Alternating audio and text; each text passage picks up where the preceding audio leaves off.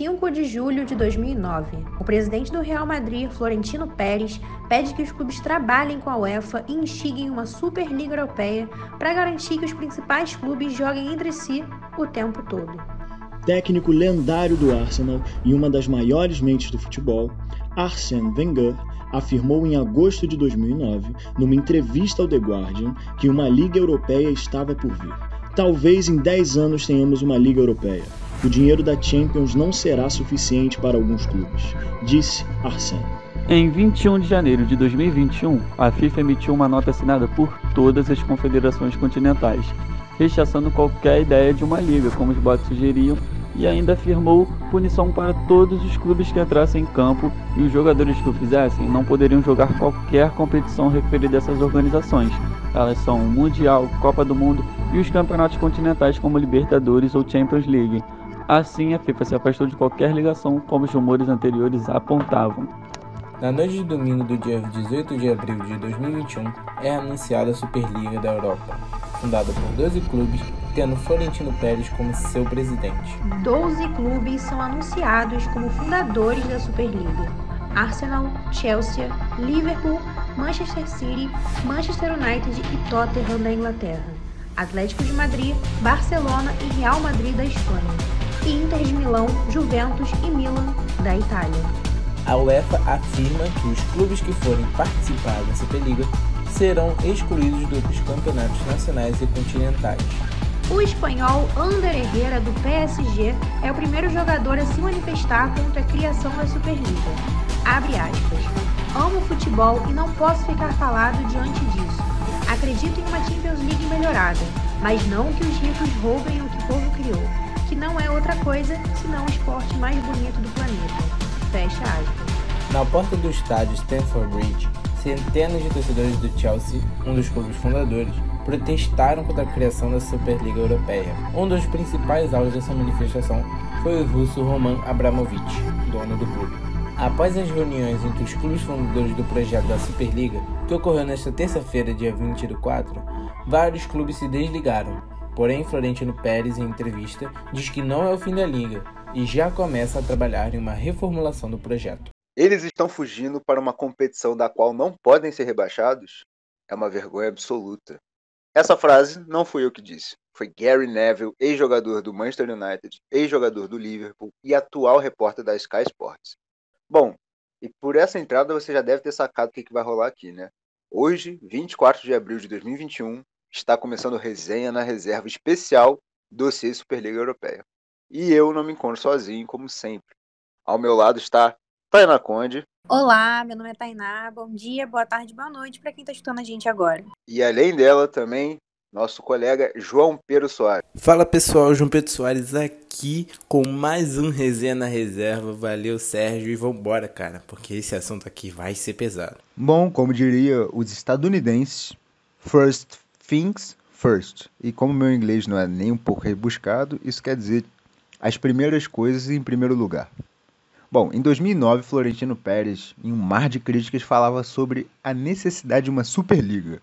Em outubro de 2020, como você ouviu anteriormente, surgiu os rumores de uma Premier League europeia. E o grande interesse era o de sempre: mais controle do calendário e mais dinheiro. Bom, a primeira pergunta desse pré-contexto é a seguinte: vocês acham que isso foi realmente tudo planejado para dar assim nesse fim?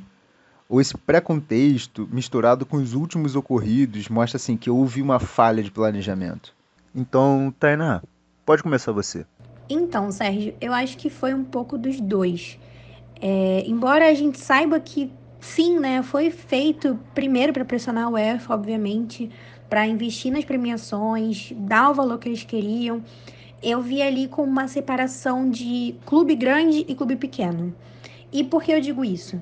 É, nós estamos em uma pandemia, né? Então, esses clubes eles perderam a receita que tinham de bilheteria do estádio, justamente por estar tudo fechado para o público.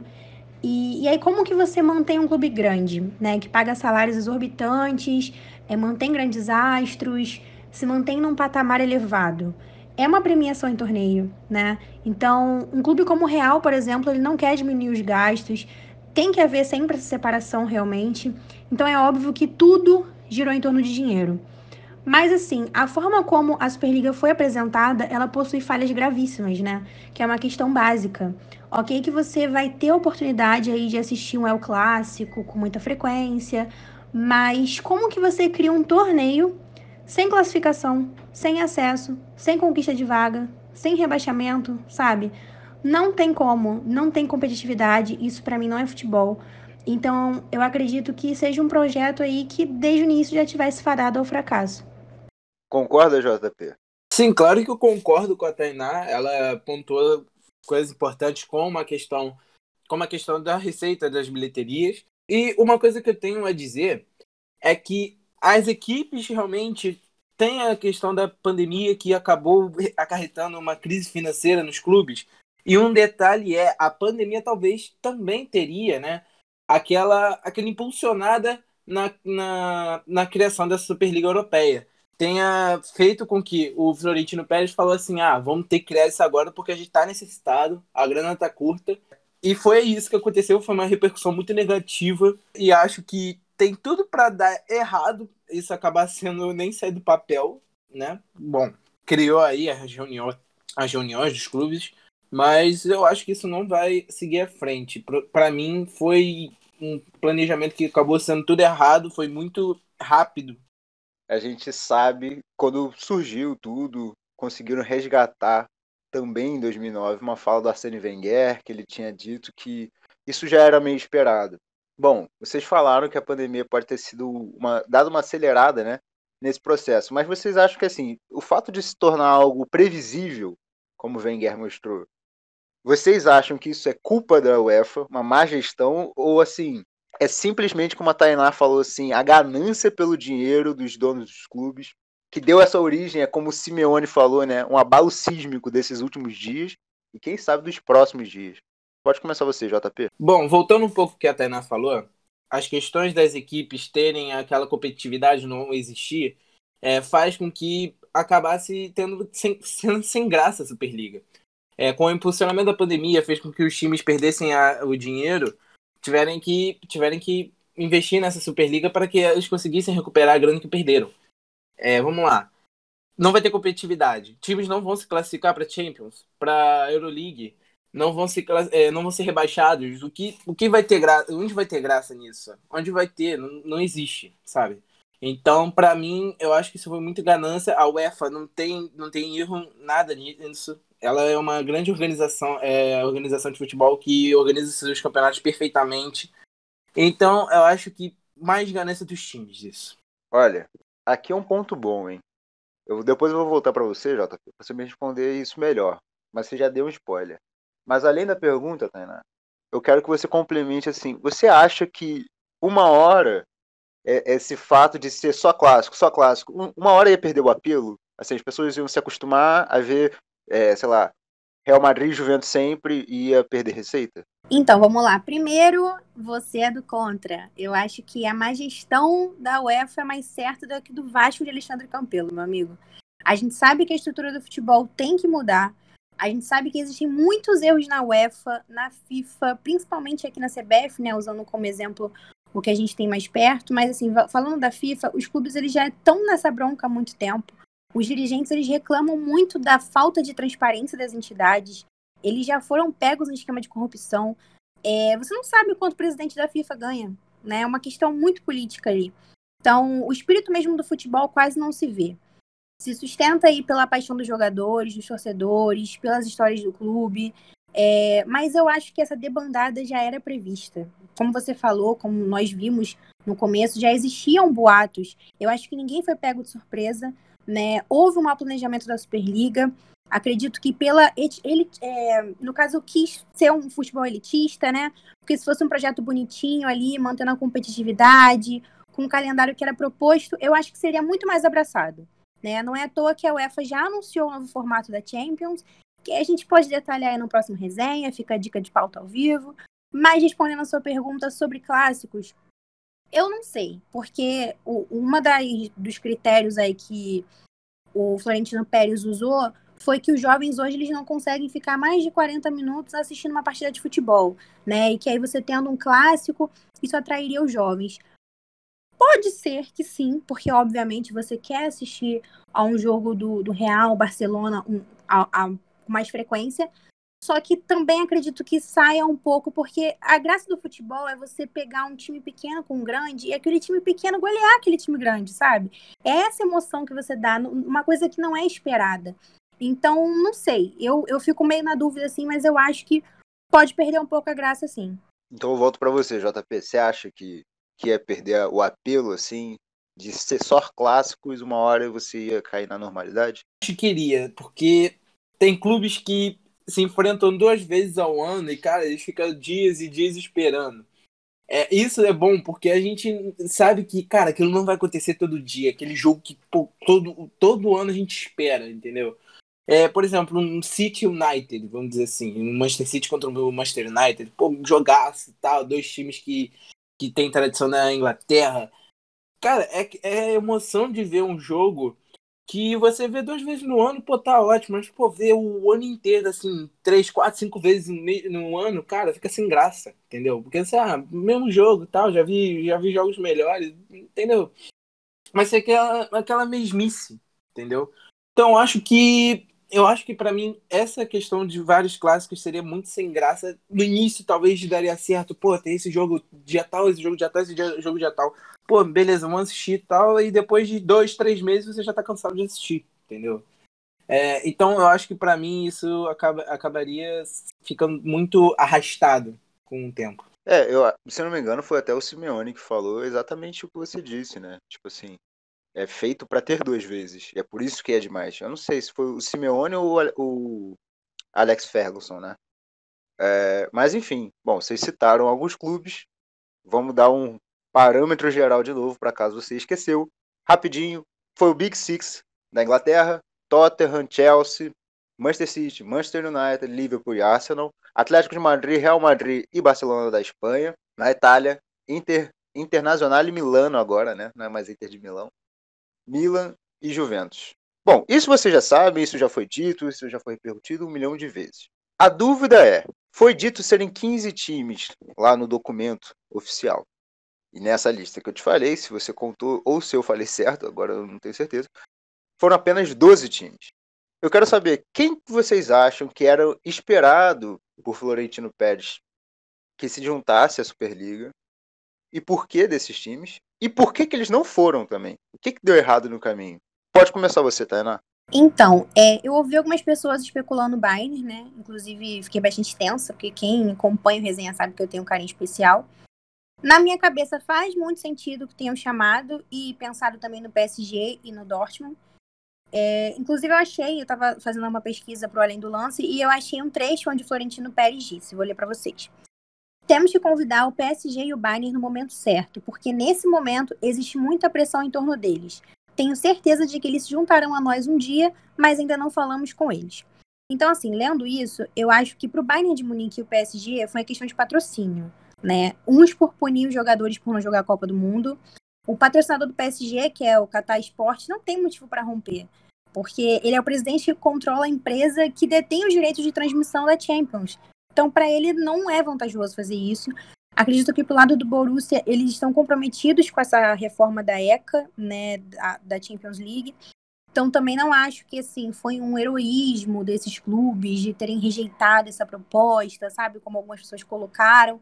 Eu acho que eles também visaram no financeiro, pro lado deles. Eles, é, no caso, visaram nos possíveis prejuízos que eles teriam, né? Talvez eles ficarem na espreita para ver o que ia ser do projeto ver a repercussão primeiro, ver o que, que ia dar. E no final eles tiraram ali o deles para não manchar mesmo a imagem dos clubes. É genial, né? E assim, não tem ninguém bobo, né? Todos esses caras são muito carimbados. JP, o que, que você me diz? Bom, concordo com 100% do que a Tainá falou.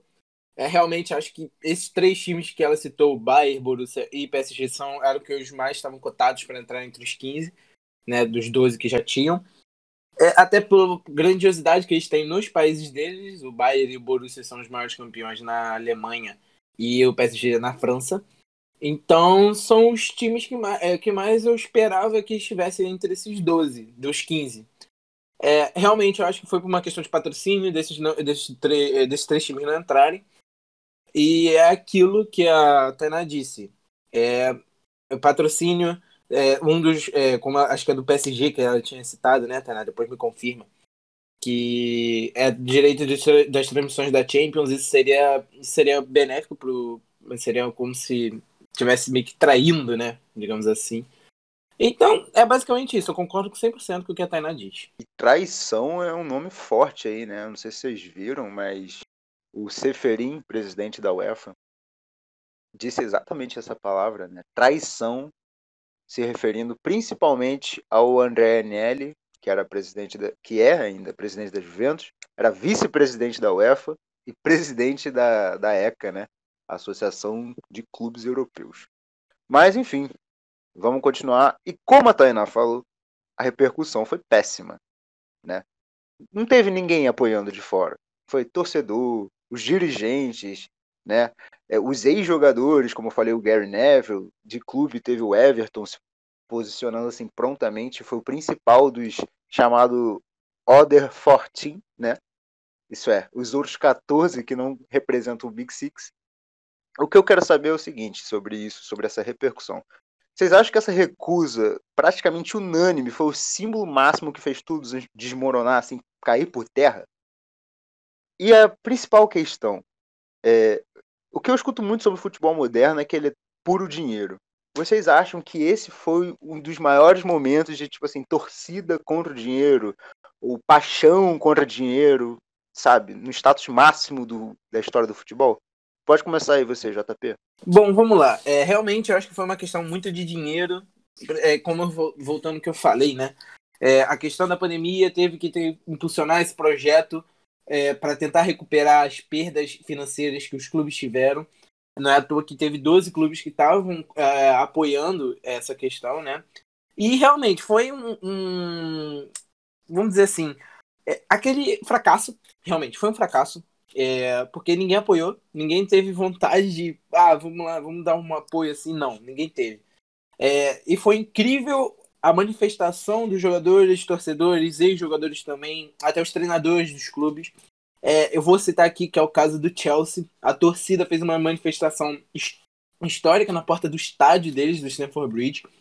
É, eles, a, a, tipo, eles massacraram basicamente é, o dono do clube, que é o Roman Abramovich, e teve uma, um, um, depoimento de um torcedor, né? Ele era cadeirante, ele estava na manifestação, e ele falou que o, quando o dono chegou, né? Quando Abramovich chegou, o Roman Abramovich, é, chegou no clube, quando os clubes queriam ele para ser o dono, todo mundo apoiou. Só que agora é a vez deles, dele, escutar a torcida, entendeu?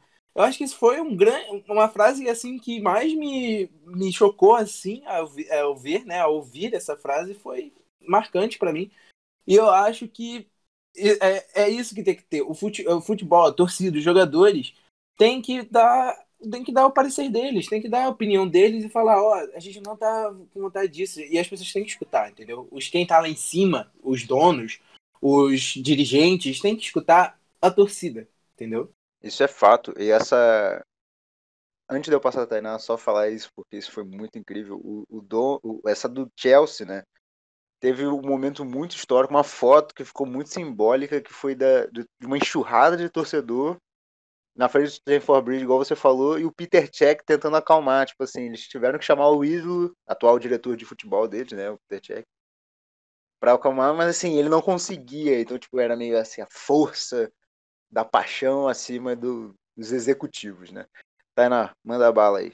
Que você me diz? Que loucura, né, gente? Assim, é, analisando, foram três dias, pareceu mais três anos. E foi muito intensa a repercussão. A gente não podia piscar. Eu atualizava meu Twitter, era o tempo inteiro. Era alguém criticando, né? Houve uma rejeição por parte das ligas, das federações, das confederações, por parte dos jogadores. Eu vi a mídia muito em cima, né? A gente teve essas falas marcantes, como foi citado já o Gary Neville, muita gente se manifestando contra. Mas realmente, o que marcou foram as manifestações dos torcedores. É, a gente está numa uma era né, muito de redes sociais, onde as pessoas se manifestam por rede social, por Twitter. Mas você vê ali os torcedores indo para a rua, principalmente na época que a gente está em pandemia, né? Então não deveria, mas foram para a rua, como vocês usaram aí de exemplo, os torcedores do Chelsea, que fizeram muito barulho. Então, assim, eu acho legal porque os torcedores eles poderiam pensar só no dinheiro, né? Que as receitas dos times deles subiriam, eles manteriam os astros que tem no time, trariam jogadores mais caros, é, manteriam um time com a grandeza, né? Assim, vamos dizer. Então, eu acho que eles ignoraram realmente a questão financeira. Os torcedores concordaram que esse projeto ali é contra tudo que é o futebol, que é a paixão, é a competitividade. Eu acredito que, assim, é, os fatores externos, que a gente vai falar mais pra frente, contribuíram muito para o desmanche dessa panelinha, né? Vamos dizer assim, que foi esse projeto.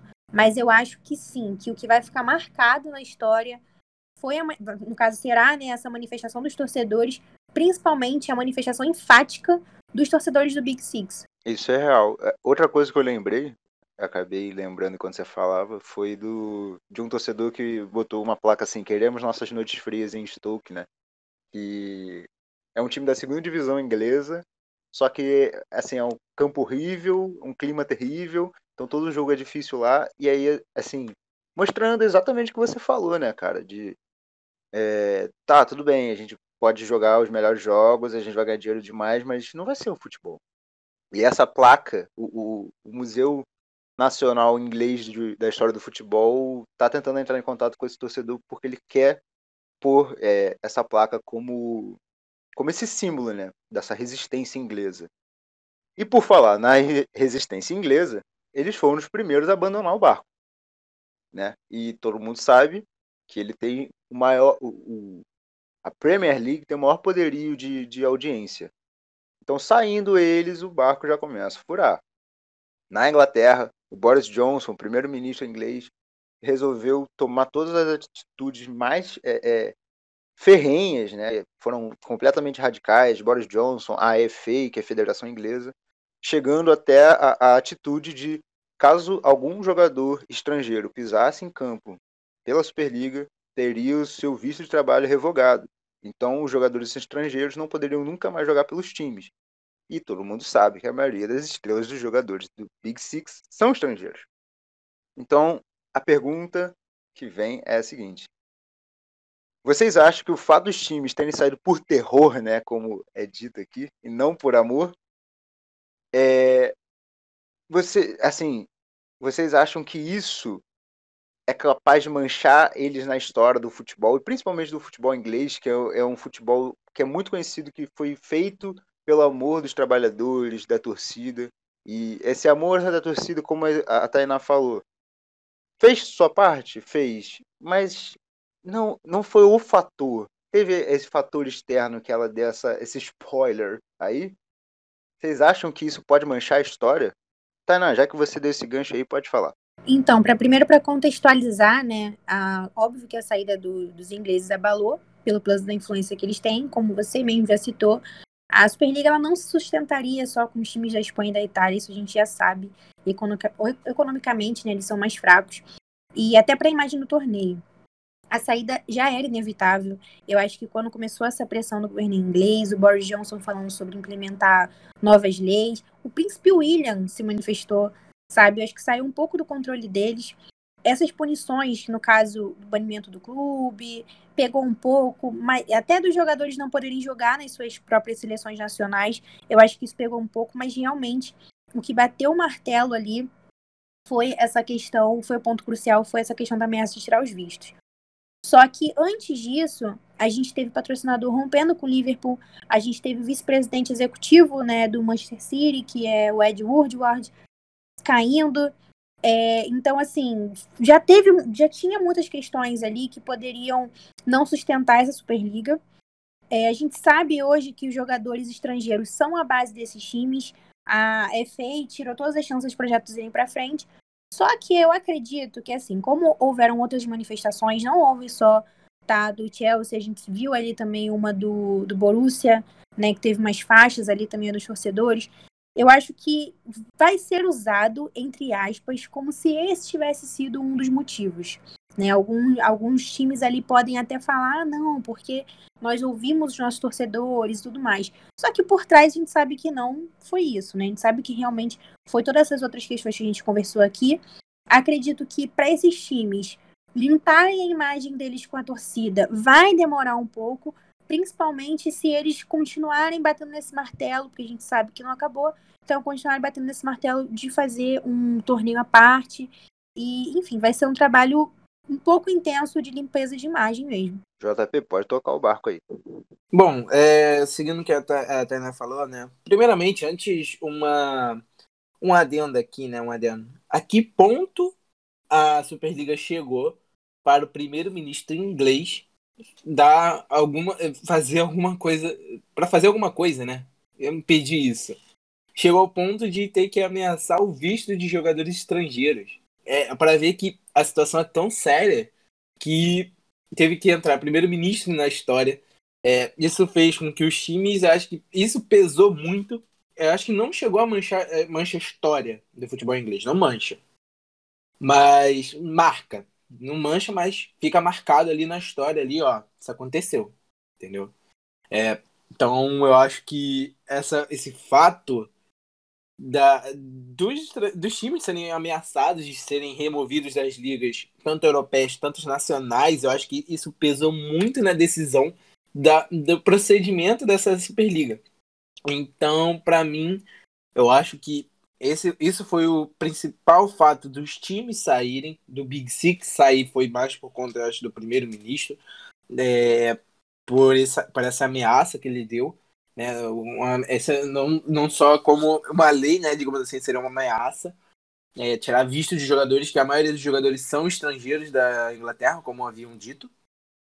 E é isso. Para mim, não, não mancha, mas marca a história do futebol para sempre. É, eu gostei do termo, né? Eu acho que é bem por aí mesmo, marca, né? E, e é engraçado que a maioria dos clubes assim fora da Inglaterra, alguns não são dessa linha de, entre aspas, clube grande. Exemplo do Atlético de Madrid, por exemplo, que tem no estádio deles uma, uma faixa assim, é, nunca seremos como vocês, referenciando o Barça e o Real Madrid por ter uma fama meio de time vendido, né? E é o que eles mais ficaram é, é, consternados, deles fazerem parte da patota que eles sempre odiaram. A mesma coisa a torcida organizada do Milan, né? Que sempre viu o, o, a Juventus, principalmente, né? Como esse time bandido, esse time que pensa no dinheiro. E aí eles se viram lá dentro. Então eu acho que, que é exatamente o que você falou, cara. É a marca Vai ficar sempre uma cicatriz, assim. A gente quase fez parte disso, né? E assim, será que só quase fez parte? Porque é exatamente sobre isso que eu quero falar. Nesse estágio final aqui, o Florentino Pérez, na quarta, disse assim: ou é, é, é remodelar o projeto ou morrer. Ele deu esse ultimato, como o Boris Johnson também deu o ultimato. Florentino Pérez é cheio de carta na manga e deu esse ultimato. E provavelmente todos os times que saíram, só lembrando a vocês, os únicos dos 12 que não saíram foram o próprio Real Madrid e o Barcelona, terão que pagar multas por romperem com o contrato, porque realmente já teve contrato, eles vão ter que pagar uma multa de ter saído. Né? A questão que fica é: isso acabou mesmo? É uma primeira pergunta. Essa aqui vai ser igual o um meme que existe que é jornalista brasileiro, que não consegue perguntar uma coisa só. Primeiro, acabou. Segundo, quem das organizações, e quando eu estou falando de organizações é a Superliga, a UEFA, a FIFA, quem se deu bem, quem se deu mal, e qual é a lição, qual é a moral que essa história dá? Bastante pergunta, hein? Vou dar uma recapitulada se você ainda não entendeu. A primeira pergunta é acabou. Quem se deu bem, quem se deu mal? E a última é que, que a gente aprendeu com essa história toda? João Pedro, conta pra gente. Bom, vamos lá. A primeira pergunta é se acabou, né? Para mim, isso tá longe de terminar essa história. É... E uma coisa. Florentino Pérez disse aí que né, é reprojetar ou morrer. Para mim, a Superliga ainda pode acontecer. Eu acho que é uma coisa que vai acontecer muito lá para frente, daqui a uns 10 anos, assim. Vai ter uma reformulação que vai ser enorme se acontecer. É... E ele poderia fazer uma coisa muito simples. Ah, os campeões, realmente, campeão da, o campeão da Liga Alemã, da Liga Italiana, da Liga Espanhola, Inglaterra tal, se reúnem no campeonato e decidem quem é o campeão da Europa. Pronto. Assim, supondo assim, né? Digamos assim. É... Outra coisa também que você perguntou aí, né? Quem das organizações é, se dá bem ou se, ou se deu mal, né? É, eu acho que a questão não é se deu bem ou se deu mal, né? Quem se, é, quem se ficou tranquilo, né? Eu acho que os times que saíram ficaram tranquilos, né? Porque né, foram ameaçados de serem removidos das ligas, terem visto de jogadores é, estrangeiros serem retirados. É, então, para mim, eu acho que não, ninguém se deu bem, mas também ninguém se deu mal. Óbvio que o Florentino Pérez quis é, tornar isso possível, essa liga possível, e não foi, não foi possível no momento, mas ele vai reformular, vai trabalhar para que essa Superliga exista. Ele quer que isso exista, ele está trabalhando para isso. E o que a gente aprendeu é que o dinheiro às vezes não fala mais alto. Porque todo mundo fala, oh, o dinheiro fala mais alto, o dinheiro é isso, o dinheiro é tudo. Não, o dinheiro pode estar ali envolvido, mas não é não é o que vai mudar a história de alguma coisa. Portanto, a gente viu. É, é, quem definiu isso foi a UEFA, o primeiro-ministro ali com, a, com o negócio dos vistos. Também a torcida se movimentou para que isso acontecesse pra, quer dizer, que no caso não acontecesse, né, é, a Superliga.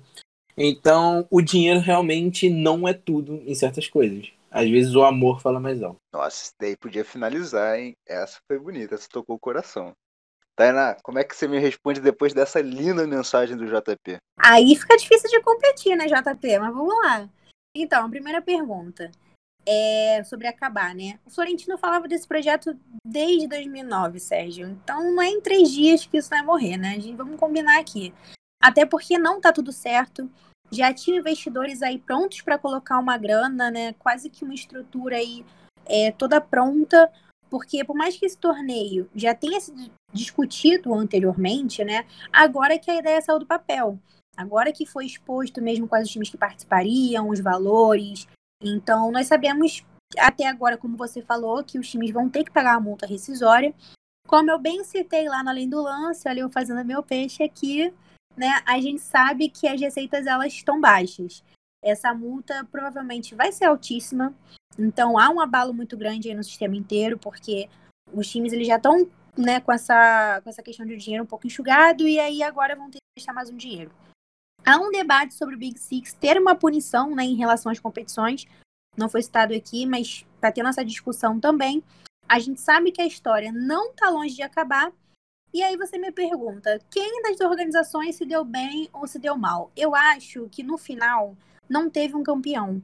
Por quê? Em contrapartida, a UEFA ela apresentou um novo modelo de Champions, que também é perigosa para os pequenos, né? A gente não vai falar sobre isso nesse programa, mas falando por alto assim, são datas a mais na Champions que podem significar uma redução de jogos nas ligas nacionais. Então, acabou ficando meio apagada essa história por conta de toda essa repercussão da Superliga, da Superliga né? Mas a ECA já está pedindo para que seja revisto.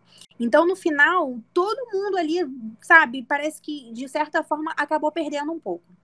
Agora, não sei se eu vou conseguir fazer um discurso tão lindo como o JP, mas a, acho que o que a gente aprendeu com essa história também foi essa questão de voz, né? Dos pequenos terem voz, porque a gente viu times que são considerados pequenos ali também lutando contra a Superliga, por mais que não tivessem é, nem sido cogitados, justamente por ser pequenos, mas falaram, colocaram suas vozes, os jogadores, ex-jogadores, é, as pessoas as ruas, você vê aquele ato, aquele, aquela movimentação, e a gente aprende que assim, sim, tem muitos erros na estrutura do futebol, é, dizendo em questão de gestão, em questão política, em questão financeira. Mas no final, o, o, amor, a paixão é o que une o futebol. Então é o que tem que ser dado a, a visão, sabe? É o que as pessoas precisam prestar atenção. Então que agora os gestores, os dirigentes dos clubes, eles comecem a brigar, sim, para que o futebol, é, por trás, né, no caso extra-campo, pela, pelas situações políticas, é, por toda essa questão que a gente sabe que é errada, que consiga agora se definir de uma forma onde o, o realmente o, o que importe seja o futebol. Então, acredito que agora eles vão começar a olhar para os projetos com um pouquinho mais de carinho. É, assim, eu tenho que dizer assim a verdade que eu sou completamente cético quanto a essa questão, mas acho que assim a coisa que eu mais fiquei surpreendido é exatamente o que vocês falaram De, pô, cara, você vai se dar bem, sabe? A sua torcida vai se dar bem, seu time vai se dar bem, mesmo assim você é contra, em nome de uma coisa maior. Cara, coisa de filme. E provavelmente Amazon, Netflix, todo mundo já tá de olho para fazer um documentáriozinho, né? Bom, falamos muito. O assunto é realmente muito denso, muita coisa. Então, assim, é, sem ser um comentário final, eu queria propor uma outra coisa. O que que faltou ser dito aqui hoje? Isso é uma grande referência, caso você não conheça, vá procurar no YouTube, ao Abu Janra e o seu programa Provocações. Sempre fala isso no final do programa. Então, o pauteiro é muito fã dele. Descansa em paz.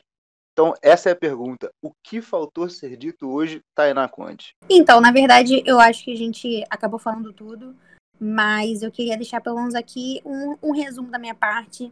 A gente sabe que é um projeto, né? Há, há esse projeto de reformulação da Superliga. Acredito que não vai ser exposto tão cedo, até porque já está com uma imagem um pouquinho manchada. Então agora eles precisam realmente pensar em como eles vão se reerguer, em como eles vão reapresentar esse projeto, né? Fica aí uma lição do que verdadeiro é futebol, verdadeiramente é o futebol, que é a competição, é você ver o seu time crescendo por meritocracia, é aquele jogo, como eu falei antes, de um time grande contra um time pequeno e o pequeno vencendo, sabe? Essa é a graça do futebol. Eu espero que sim, que haja uma revolução aí contra essas federações, mas que o foco seja sempre o mesmo, né? Que é o futebol.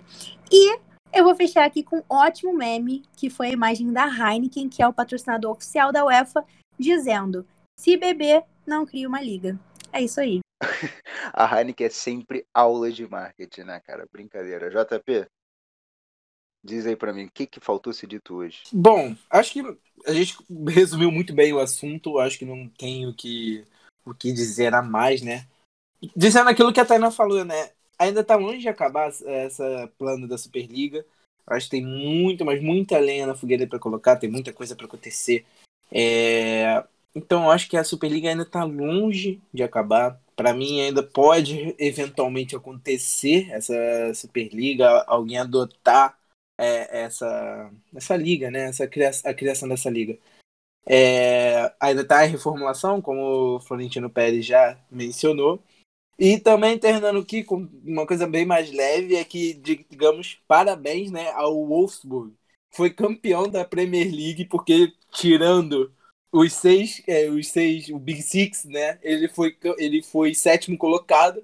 Então, ele foi campeão da Premier League 2018-2019. Só esse fato aí que a, a, as redes sociais né, do Wolfsburg brincou com isso, da, deles serem campeões da edição de 2018-2019. Eu só vou fazer uma correção rapidinho. Não é o Wolverhampton, não? eu acho que não é o Wolfsburg, não. É o Wolves, é o Wolverhampton, cara. é isso aí. Velho. Tro... É já dá uma pegada é parecido, leve. né? É parecido Wolverhampton, Wolfsburg, é tudo parecido, gente. Pô, eu, eu, eu errei aqui, mas é o Wolverhampton. É um nome que começa com W e vai batendo no teclado quando você vê seu nome. É, quando você tem, tipo, aqueles dois nomes parecidos, aí você começa a digitar no teclado, tu vê escrever o outro, entendeu? É, é mais ou menos assim o corretor completa para você, dependendo. Se você está na Alemanha, ele vai completar o Wolfsburg. Se você está na Inglaterra, ele vai falar o VM. Exatamente. Uma coisa que eu, que eu queria dizer no finalzinho é o conceito de clube grande e clube pequeno é um, um, conceito que se alterna, né? Hoje a gente fala que grande é o Manchester City, o Chelsea, o Atlético de Madrid, mas se você pegar na história nos anos 90, a maioria desses clubes estavam brigando para ficar na primeira divisão, se estavam na primeira divisão. O Manchester City é um dos maiores campeões da segunda divisão. Então, assim, eu acho que o que a Superliga nesse projeto podia matar é como a alternância disso. Né? Um curso natural de que os grandes uma hora caem e outros assumem e vai indo de forma muito doida. Por que isso acontece? Esse curso natural do futebol é muito normal. Né? Se a gente for ver, por exemplo, pô, um dos maiores times da década de 70 era o clube. É... Qual é o nome? Agora me fugiu. Que era um clube da Bulgária. Eu esqueci o nome do clube. E era o clube assim, que rivalizava com o Santos do Pelé. E, cara, o que, que é o futebol búlgaro hoje? Pô? Não é nada. Mas a coisa evolui. Então a gente tem que tomar muito cuidado para não quebrar as, as a, a, a, sabe? O curso natural da história, a engenharia de que como forma a história do esporte, né? Enfim, falamos muito, como o João Pedro falou, resumimos bem. Espero que você tenha gostado. Agora é o espaço, né? Já que a gente conseguiu dar uma descontraída aí, para a gente dar o comentário final, dar o nosso adeus, nosso beijo no coração de todos vocês. Bom, João Pedro, já que você mandou essa do Wolfsburg e Overhampton, pode encerrar primeiro aí. Bom, isso aí vai ficar marcado na história do programa, né? A troca de, de times aí, né? O Wolverhampton com o Wolfsburg. Porém, é bem aquilo que tu disse, né? Os times pequenos, né? Dando aqui uma seguida que você falou, né? É, é engraçado, a gente vê grande, times grandes assim, o Real Madrid, o Barcelona tal, são times gigantes que, pô, são multi, campeões de sei lá tantos títulos que eles têm. É... E a gente vê, por exemplo, o Atlético de Madrid que, pô, vamos dizer assim, nos anos 2000, eu, por exemplo, eu comecei a acompanhar em 2008, 2009 ali, no final dos, dos anos de 2000, né? Ali o Campeonato Espanhol. E Cara, eu nem fazia ideia que era Atlético de Madrid. Pra mim era aqueles times lá que ficam no meio da tabela. Aí depois começa a ver o, o Atlético de Madrid começar a ficar em finais, Champions, semifinais.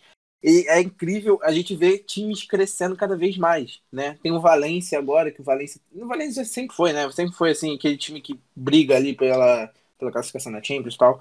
É, na Inglaterra, o caso do City, que você falou que é um dos maiores campeões da, da Liga da segunda divisão. E é isso. É, bom, primeiro finalizar aqui, né? Muito obrigado a todos que assistiram. E espero ver, encontrar vocês no próximo Resenha Reserva. Boa! Você me lembrou uma coisa, o Ferguson, ele conta, depois que ele aposentou, né, que quando eles iam jogar contra o Tottenham, ele não dava discurso de vestiário, ele falava assim, gente, é o Tottenham, joga o jogo, você já conhece, vamos lá. E já voltava pro campo. Hoje em dia a gente fala o Tottenham um dos Big Six, né? Enfim, Tainá, Manda seu encerramento aí. Então, Zé, a gente tava falando sobre time grande, mas eu acho que a visão de time grande é financeira mesmo, né? Porque vamos lá, faz sete anos que o Arsenal não se classifica para Champions. Sabe? O Milan também. Não, minto, desculpa. O Arsenal acho que tem quatro e o Milan tem sete. Agora me perdi um pouco nas informações aqui. Mas o Tottenham, cara. Eu lembro quando eu vi a lista, eu vi Arsenal e Tottenham, eu falei, esquece, já não tem como você ser a favor dessa liga, só para essas informações. Eu não sei nem há quantos anos que o, o Tottenham não ganhou um título, eu tenho só 25 anos e eu sinceramente não me lembro. Então, assim, é, foi realmente uma panelinha, foi uma oportunidade que eles tiveram aí de ganhar alguma coisa, é, mas pelo visto vai ficar aí por muito tempo só em sonho. Mas é isso, galera. Obrigada por ter ouvido até aqui. Como eu sempre falo, já adianto logo, vai lá no perfil do coletivo, arroba coletivo TJ, manda uma mensagem pra gente, fala o que vocês estão achando, sabe? Dá sugestão de pauta pra gente que a gente quer ouvir vocês. E como, né, Sérgio sempre fala, quem sabe aqui falar alguma coisa não sobre o Botafogo, nem sobre o Vasco, mas sobre algum outro assunto que vocês sugerirem pra gente. Sempre bom deixar claro, Botafogo é proibido aqui. Diga não ao Botafogo. Salve uma vida. Brincadeira. Um abraço, um beijo no coração e até uma próxima, galera. Tchau, tchau. Locução: Tainá Conde, João Pedro Soares e Sérgio Fiorini. Produção: Vitória Lima e Sérgio Fiorini. Edição de áudio: Sérgio Fiorini. Direção-geral: Vitória Lima. Coordenação: Agência Experimental de Jornalismo: Gustavo Barbosa. Coordenação acadêmica: Gisele Barreto. Participações especiais: Vinícius Mendes e Cássio Prado.